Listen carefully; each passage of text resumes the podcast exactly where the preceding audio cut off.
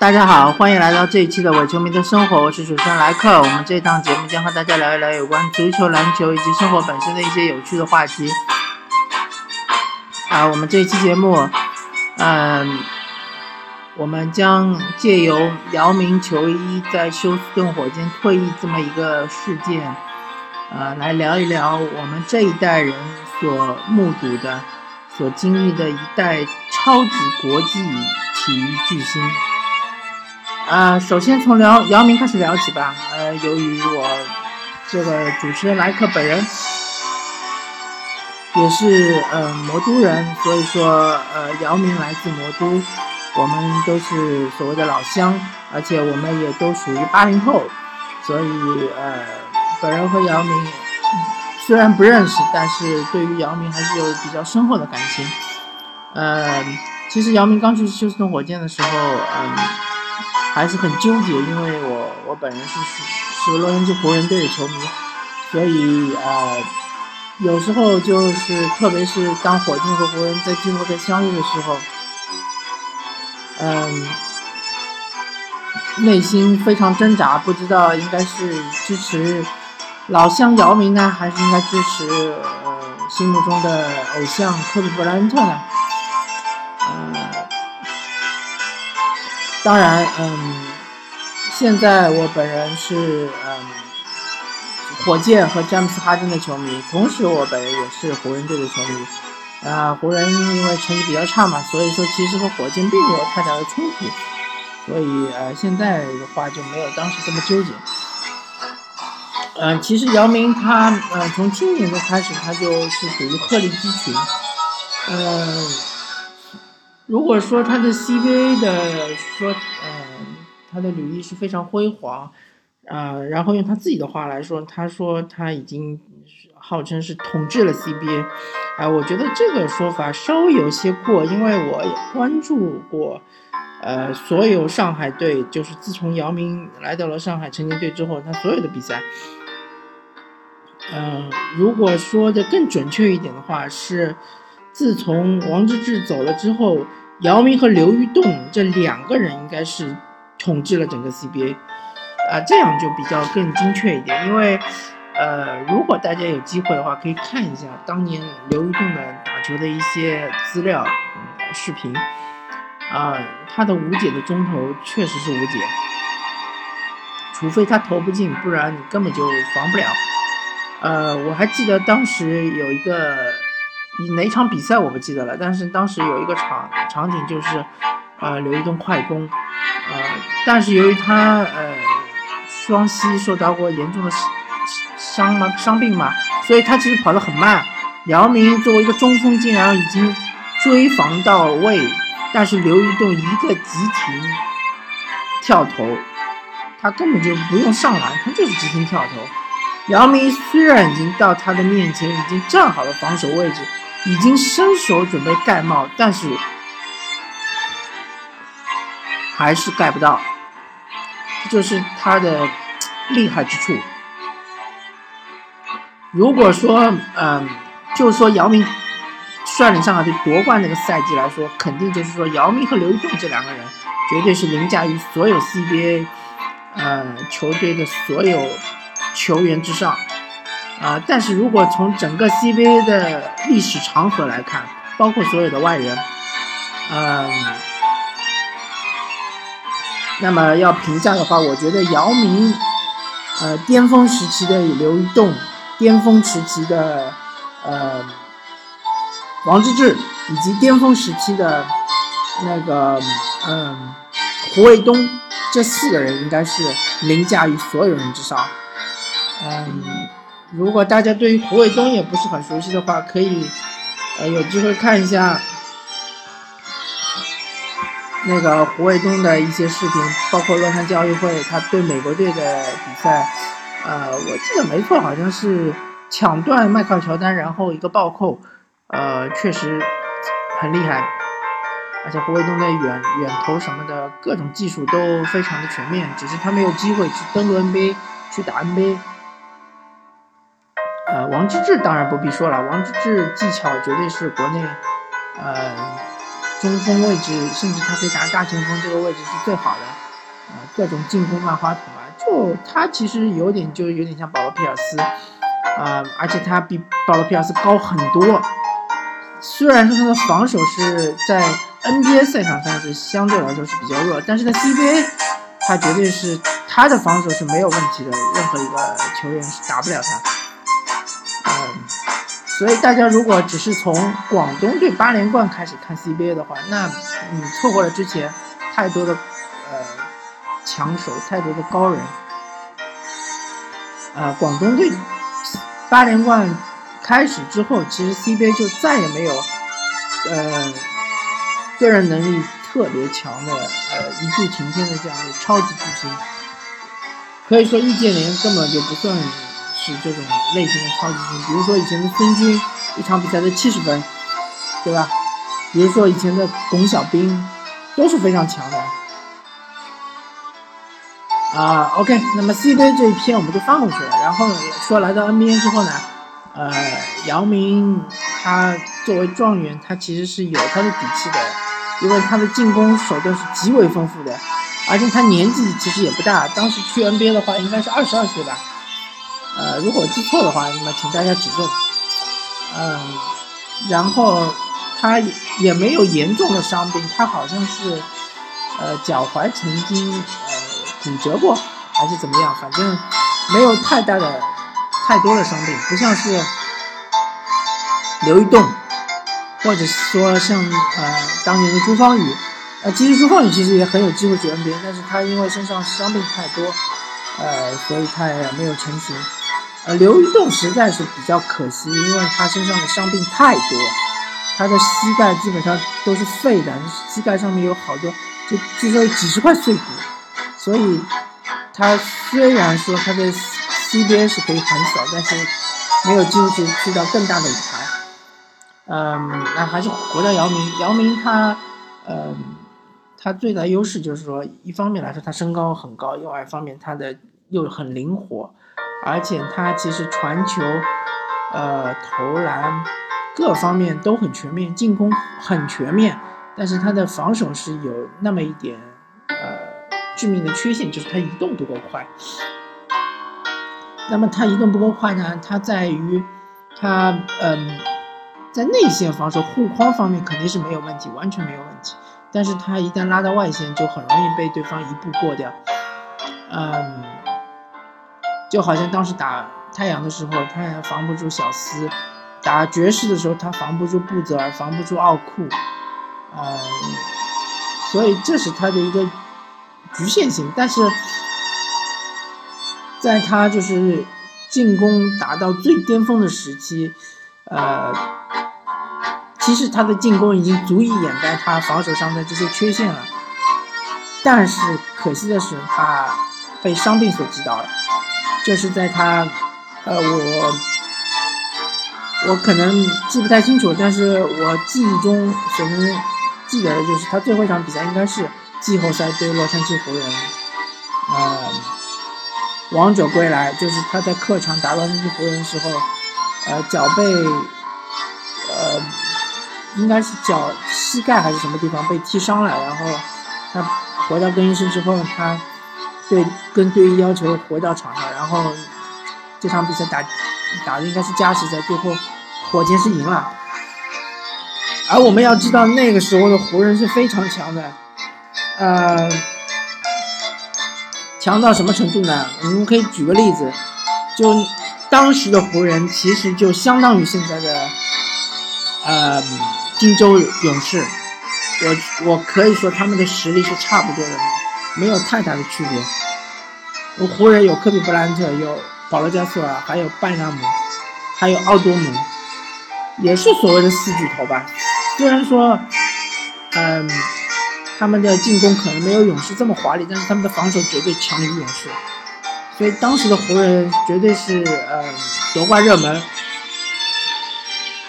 唯一他们整个季后赛中，唯一只有火箭队是和他们打满七轮，最后是他们是四比三险胜火箭，其他的所有的人次他们都是四以四比二或者四比一或者四比零是呃完胜的。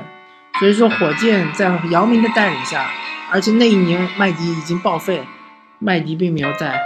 所以火箭当时在姚明的率领下，其实是发挥了很好的所有的潜力，而且姚明只打了第一场，那一年可以说是火箭队实力的巅峰。呃，如果姚明是健康的话，这个确实很难说湖人究竟能不能过火箭这一关。呃，而且那一年我记得没错的话，呃，穆大叔也是报废啊，因为在第一轮打开拓者的时候，呃，好像也是被撞了一下，撞伤了之后他就整直接退役了。所以对姚明来说，他在 NBA 没有得到太多的荣誉是一个很可惜的事情。呃，也没有打到西西部决赛，也没有打到西决，呃，但是他是有这个实力的，而且。他是有这个机会的，因为他新秀赛季合同到期之后呢，曾经湖人队的科比和禅师邀请他加入湖人。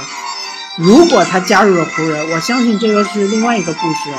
也许姚明就可能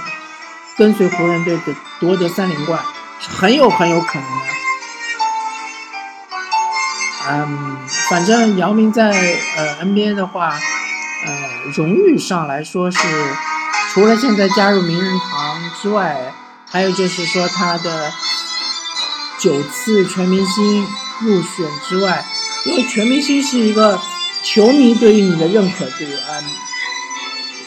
跟你本身的实力，嗯，呃，关系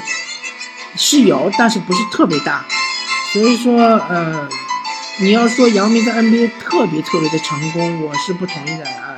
但是相对来说还是比较成功的，至少是一个超级巨星吧。但是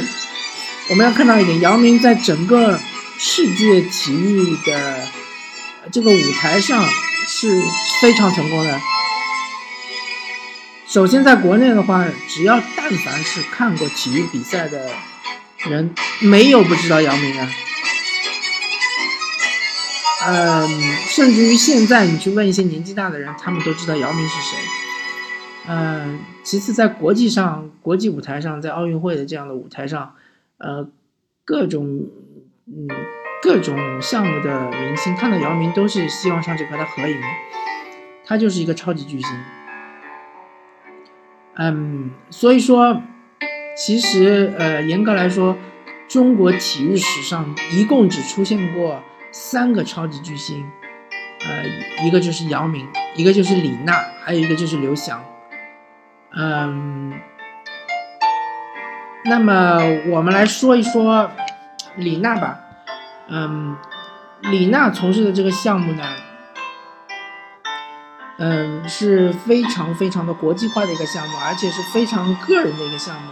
是网球。呃，网球这个项目以前。中国呃运动员没有得到过太好的成绩，呃，记得没错的话，在李娜、郑洁这一波之前，可能女子应该是没有进过前二十。然后突然之间有一年，呃，应该是，嗯，应该是有一对女子网球的选手，呃，夺得了澳网金啊，澳网的澳网公开赛。呃呃，双打冠军，嗯，好像应该是郑洁和燕子吧，呃，我有点记不太清楚了。然后自从这个之后呢，突然之间国内就，呃，出现了一股网球热，然后呢，嗯，李娜逐渐逐渐的就进入大家的呃眼帘。嗯，我记得没错的话，一开始郑洁的成绩比李娜好，呃，而且郑洁进入过温网四强，呃，第二年郑洁又进入了澳网四强，就同一年李娜也进入了澳网四强，然后嗯，但是李娜和郑洁都是在四强落败，就自从这一年之后，李娜在澳网的成绩就非常的好，她曾经好像应该是。三次进入澳网决赛，夺得过一次澳网冠军，然后还夺得了一次，嗯，法网冠军。那么李娜的成绩，呃，其实对和姚明相比的话，李娜的成绩我可以说是在自己项目中是更好，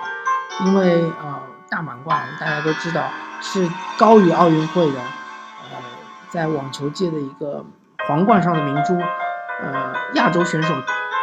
从来没有获得过任何的大满贯冠军，包括男子和女子。那么李娜是实现了亚洲选手的突破，是亚洲的一个骄傲。而且李娜的性格是非常呃开朗，非常的直率，嗯，也非常的幽默啊。以这一点是李娜和姚明都是很相像的。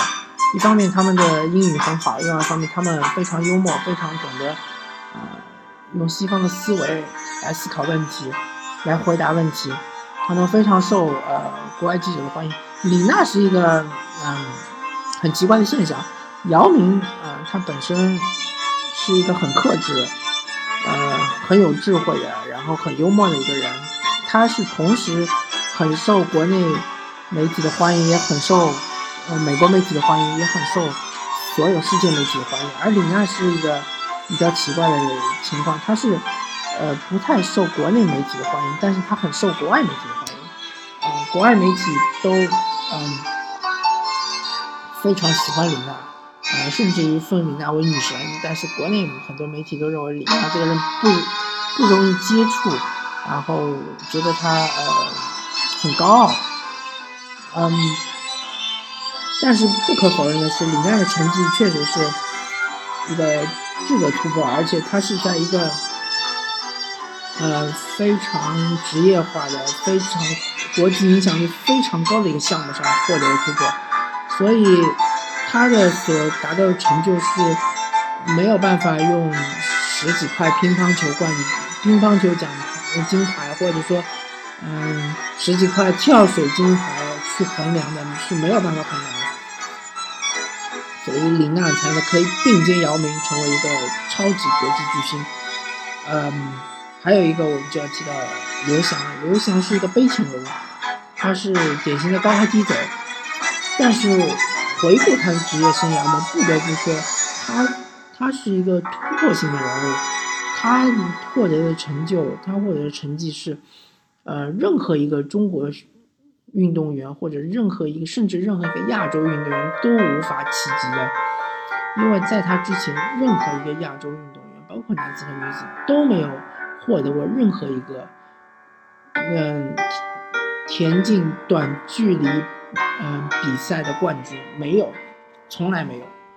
包括团体的，比如说四乘一百米啊，四乘两百米啊都没有。所以刘翔是一个跨时代的巨星，他是一个我们亚洲的巨星，嗯，所以就仅仅是他拿到雅典奥运会。一百一十米栏冠军这么一个荣誉来看，他整个职业生涯也是非常辉煌的。嗯，现在回过头来看，他零八年奥运会和一一二年奥运会上，呃，他的嗯都是因伤退赛，而且他退赛的形式不太一样。零八年是没有跑，一二年是跑了，但是他因为是跟腱断裂，所以他只是跳到了终点。啊不管他用什么形式，啊，他其实只是想维护他的形象，因为毕竟他是一个超级巨星，啊，他不想给大家留下一个呃失败者、一个 loser 的一个形象。嗯，如果说，呃，很多人认为他既然早就知道他不能跑，他就应该提前退赛，那么提前退赛的话，很有可能会损害他的呃。一个英雄的形象，也很有可能损害他的，呃，他背后的一些呃赞助商的利益，所以呃，其实他这么做，现在看来真的是无可厚非的。嗯，我们举两个其他的超级巨星的例子，嗯，比如说科比布兰特，科比布兰特曾经因为英英俊事件，英呃英线事件。嗯就是所谓的他被控是强奸一个呃小姑娘，然后导致他的这个形象大损。然后他之后还由于他和他妻子的离婚，就整个好好男人的形象就崩塌了。嗯，但是我们要知道，他之后嗯不断不断的修复自己的形象，他也做了很多的事情。他做的这些事情其实也就是一个非常功利的，但是也是嗯呃对于他的赞助商是一个非常呃非常顾及赞助商利益的一一些行为，比如说呃参与慈善啊，比如说呃招牌式的微笑啊，比如说他去做一些社区的公益啊。他我们还比还还举个例子，比如说嗯。勒布朗詹姆斯，勒布朗詹姆斯，他职业生涯最大的污点就是他的一个决定，就是他离开了自己的家乡，投到了呃，把自己天赋带到了南海，投入了迈阿密热浪的怀抱。然后由于这件事情之后，他的形象也是大损，但是他通过了很多公关手段，最终呃扭转他这么这么一个形象，他也是做了很多事情。其实刘翔只不过也是做了一些公关的手段，这也是无可厚非的。嗯，我觉得其实国人对于刘翔的一些评价是非常不公平的。客观来说，刘翔就是和李娜、姚明平起平坐的一个国际超级巨星，仅仅因为他在呃男子田径的短短距离项目上夺得了这么一个。呃，雅典奥运会的金牌以及一个世锦赛金牌，这已经是一个呃前无古人、暂时后无来者的这么一个突破。真的，你现在等刘一航退役了之后，你再看看男子短距离还有什么希望呢？啊，就一百一百米来说，只要进八强就已经是很大的突破了。更何况像刘翔这样，他一十一百一十米栏还经常是夺冠热门，还甚至拿到了两枚金牌。所以我觉得，田径管理中心就应该把刘翔的照片，或者是刘翔的他曾经穿穿过的运动服，挂在他的墙上，去激励一代又一代的田径的健儿，让他们向刘翔学习，能够超越刘翔。能够呃超越刘翔获得的这个呃荣誉，嗯，我觉得这样才是嗯对于刘翔的一种尊重，才是对于刘翔获得的嗯成绩的一种认可，嗯，然后最后可能我带一个呃只能算半个超级巨星，嗯。但是是我心目中也是非常呃伟大的一个人物，就是呃电子竞技的嗯 Sky，呃李晓峰，嗯，虽然说他从事这个项目不是呃非常的呃国际上认可，呃国际上影响力不是非常的大啊，但是电子竞技这个项目其实是一个发展潜力很大的项目。而且现在越来越受到国际上的认可，呃，为什么说 Sky 李晓峰是算半个超级巨星呢？嗯，因为他从事他是夺得过这个项目的顶级赛事 WC 级的呃两连冠，呃，这个就非常不容易，因为他这个 WC 级其实就相当于是世界杯，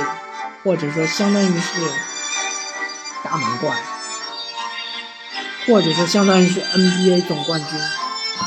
那他是一个个人赛事，他能够夺得两连冠，他说明他在这个呃比赛中有个统治统治级的一个呃水准，嗯，并且他这个项目虽然说呃不算是不能和网球、篮球以及田径呃这么普及的项目来比较，但是。